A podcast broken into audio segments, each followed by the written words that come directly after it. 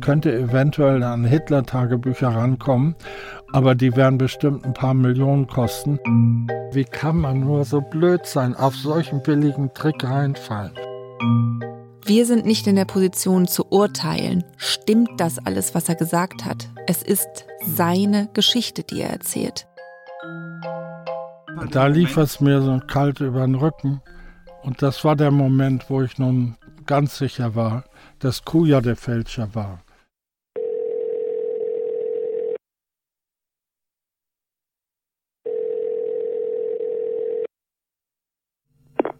Conny. Mhm. Was ist los? Oh.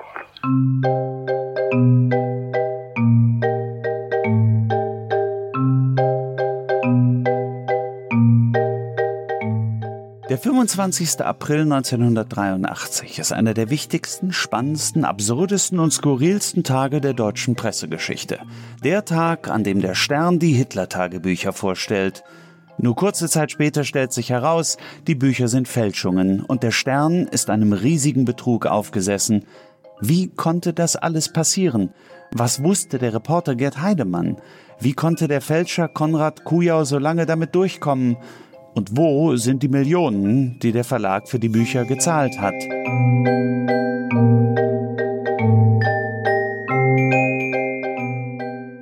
Wir sprechen mit Zeitzeugen, mit Experten, mit Sammlern. Wir haben die echten falschen Tagebücher wieder aus dem Tresor geholt und gelesen. Und wir hören exklusive Originalaufnahmen der Telefonate zwischen Gerd Heidemann und Konrad Kujau. Noch nie wurde dieser Fall mit so viel authentischem Material, mit solchen Dokumenten der Zeitgeschichte aufgerollt. Mein Name ist Malte Herwig und das ist Faking Hitler, die wahre Geschichte der gefälschten Hitler-Tagebücher.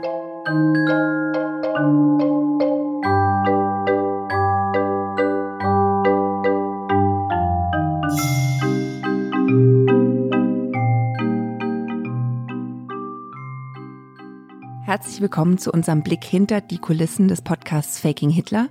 Mein Name ist Isa von Heil. Ich bin stellvertretende Chefredakteurin von Stern Digital und verantwortlich beim Stern für alles, was mit Audio und Video zu tun hat.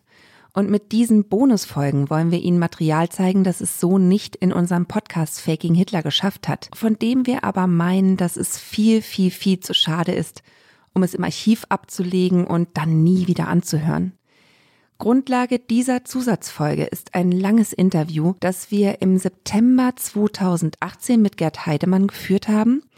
Wir wollten seine Geschichte hören, aber auch die Gelegenheit haben, ihm all die Fragen zu stellen, die uns im Laufe der großen Recherche unklar geblieben sind. Und das waren viele. Schreiben Sie bitte mal die erste Begegnung mit Konrad Kujau, den Sie damals ja. noch unter dem Namen Konrad Fischer kannten. also, erste die erste, das erste waren ja Telefonate. Und da habe ich meinen ersten großen Fehler gemacht und habe gesagt äh, in den ersten Gesprächen, ich war ja auch schon in Börnersdorf, ich habe das Flugzeug schon gefunden und so weiter. Ne? Weil bis dahin war das ja völlig unbekannt in der Literatur. Die Historiker waren ja nicht auf die einfachsten Ideen gekommen. Ich habe ja durch zwei Telefonate das der abgestürzte Flugzeug gefunden und in der Literatur stand drin, es ist verschollen und habe also ihm gleich den Ort Börnersdorf genannt. Und er ist da ja gleich drauf eingegangen. Ach, Sie waren doch schon in Börnersdorf und so weiter, wie so äh, eben Betrüger sind. Und, äh das Lügengebäude des Tagebuchfälschers Konrad Kujau fußt auf der Tatsache, dass am Morgen des 21. April 1945 ein Flugzeug mit Hitlers Diener Wilhelm Arndt an Bord abstürzt. An Bord außerdem mehrere Metallkisten mit wichtigen Papieren und Unterlagen Adolf Hitlers. Und auf diese Fakten setzt Kujau sein Märchen. In den Metallkisten, sagt er, sollen die Tagebücher von Adolf Hitler gewesen sein. Also das war wahrscheinlich ein Fehler. Ich hätte den, den Namen Bernersdorf gar nicht erwähnen dürfen am Anfang, aber ich wollte ihn da ja wegziehen und sagen, ich bin ja schon so weit, lassen Sie doch mal die Amis da außen spielen. Ne? Das heißt, Sie haben erst mal telefoniert und dann haben Sie sich das erste Mal verabredet. Und dann haben wir uns das erste Mal am Flughafen in Stuttgart verabredet. Ne? Ja, das war dann Anfang 1980 ne? oder 81, Moment. Ach, das ist immer so schwierig. Nee, das war Anfang 81. Was war der Zweck Und, Ihres ersten Treffens mit Konrad Kujau am Stuttgarter Flughafen? Ja, wir hatten also erstmal versucht, überhaupt äh, Kontakt zu denen aufzunehmen. Und zwar über diesen Herrn Tiefentäler. Jakob Tiefentäler, Antiquitätenhändler aus Bayern und Heidemanns direktester Draht zu Konrad Kujau, welcher sich zu diesem Zeitpunkt noch Konrad Fischer nennt. Und der erzählte uns, der heißt Fischer, und ähm, ist aber immer auf Reisen. Und der hat einen Brief geschrieben an Kujau und hat ihm geschrieben, dass ein Hamburger Verlag interessiert sei an der Geschichte und so weiter. Und dann habe ich von dem die Telefonnummer von Kujau bekommen, von diesem Jakob Tiefentäler. Und habe ihn also angerufen und dann haben wir uns das erste Mal verabredet im äh, Flughafen. Und vorausgegangen war nun das Gespräch mit der Verlagsleitung. Darum muss ich das kurz schildern. Ich hatte, äh, also wie gesagt, der Schuller, äh, der war noch dafür gewesen, denn er fragte mich, Herr Heidemann, sagte er, das wird nichts mit der Kronzuckergeschichte. Sie können nach Hamburg zurückfliegen und äh, was machen Sie denn nun als nächstes? Und da habe ich gesagt, ach, der, der Walde, der löchert mich seit äh, Monaten, ich soll mich um diese, Entschuldigung, scheiß Hitler-Tagebücher kümmern. Ähm, ich werde jetzt erstmal versuchen, das Flucht, abgestürzte Flugzeug zu finden. Und er, der mir nun äh, stundenlang erzählt hatte von seinen äh, Erlebnissen als Schlachtflieger, sagte, wo, wo, wollen Sie denn nach über 30 Jahren in der DDR noch ein abgestürztes Flugzeug finden, Herr Heidemann?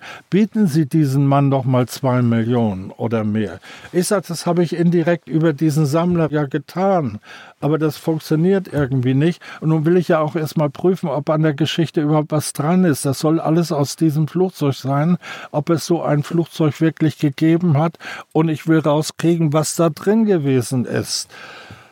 Und da sagt er, das würde ich nicht machen. Ich würde diesem Mann äh, äh, auch diese Millionen bieten. Ich sage, der will das doch auch schwarz haben, weil doch angeblich der Bruder General ist, der NVA. Das wussten Sie alle schon von Ja, das, das wusste ich von Tiefentäler und wusste das von, äh, von auch. Ne?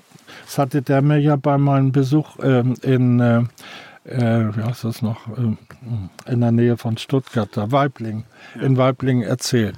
Jedenfalls ähm, ähm, bin ich nach Hamburg zurückgeflogen, gehe zu Walde und sage, du, das wird nichts mit der Kronzuckergeschichte, die wollen nicht so viel zahlen, die wollen nur 1,4 Millionen zahlen dafür und der Kronzucker will, glaube ich, 2,4 Millionen haben, die Bunte kauft das jetzt. Aber der Schuller, und da sagte Walde, ja, der macht doch jetzt eben die Tagebücher. Ich sage, ja, der Schuller sagt nun, ich soll nicht das abgestürzte Flugzeug suchen, äh, sondern da mal eine größere Summe bieten. Aber das habe ich doch indirekt am Telefon schon getan. Und da sagte Walde, du, der Schuller geht in, äh, Ende des Jahres in Pension, kümmere dich nicht um den, mach das so, wie du es immer gemacht hast. Und da habe ich gesagt, dann suche ich erstmal das Flugzeug. Ne? Und dann habe ich mich ans Telefon gehängt, habe im Bundesarchiv angerufen und zwar in der Nebenstelle in äh, Freiburg. Da sind die Militärakten und habe gefragt, ob sie die Akte von äh, äh dem äh, Major Friedrich Gundelfinger hätten.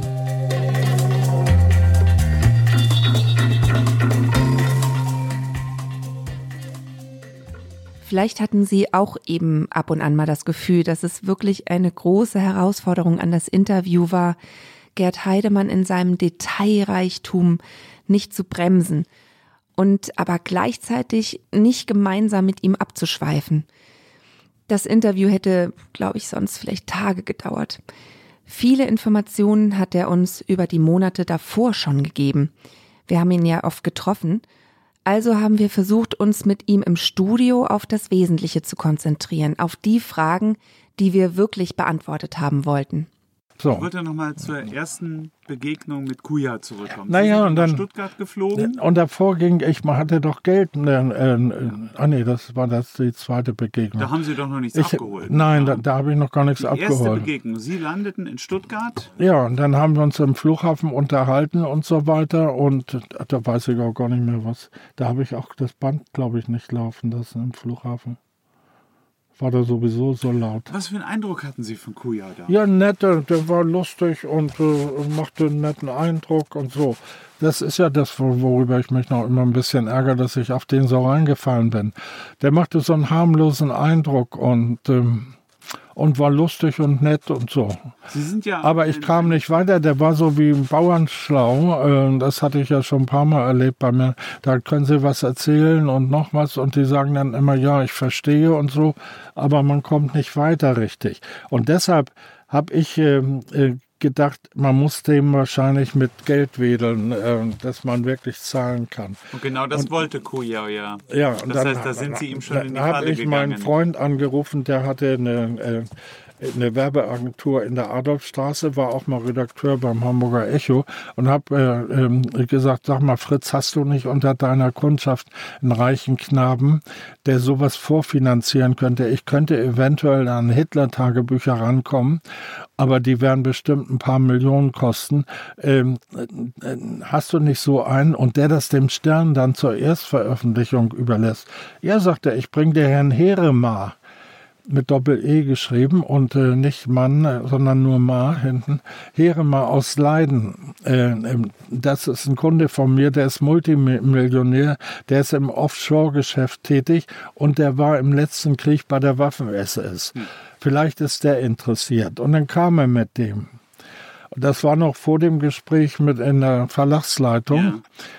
Und der sagte sofort, Herr Heidemann, was soll das kosten? Ich sage, na, so etwas über zwei Millionen vielleicht. Sie können fünf Millionen von mir haben.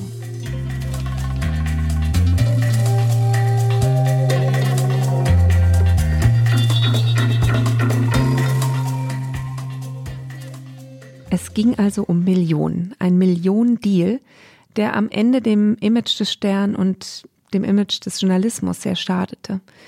Für uns war dies erst der Anfang eines sehr langen Interviews. Die ganze Folge mit dem Gespräch mit Gerd Heidemann finden Sie auf sternplus.de slash fakinghitler. Es ist die erste von drei Bonusfolgen mit ungehörtem Material aus der Folternacht und den Originaltelefonaten mal in ganzer Länge. Zusammen mit dem Drehbuchautor Nils Bogelberg und den Produzentinnen Maria Lorenz und Frieda Morische gebe ich Ihnen einen Einblick hinter die Kulissen. Und das Beste daran, sternplus.de können Sie 30 Tage kostenlos testen. Das reicht also für drei Folgen.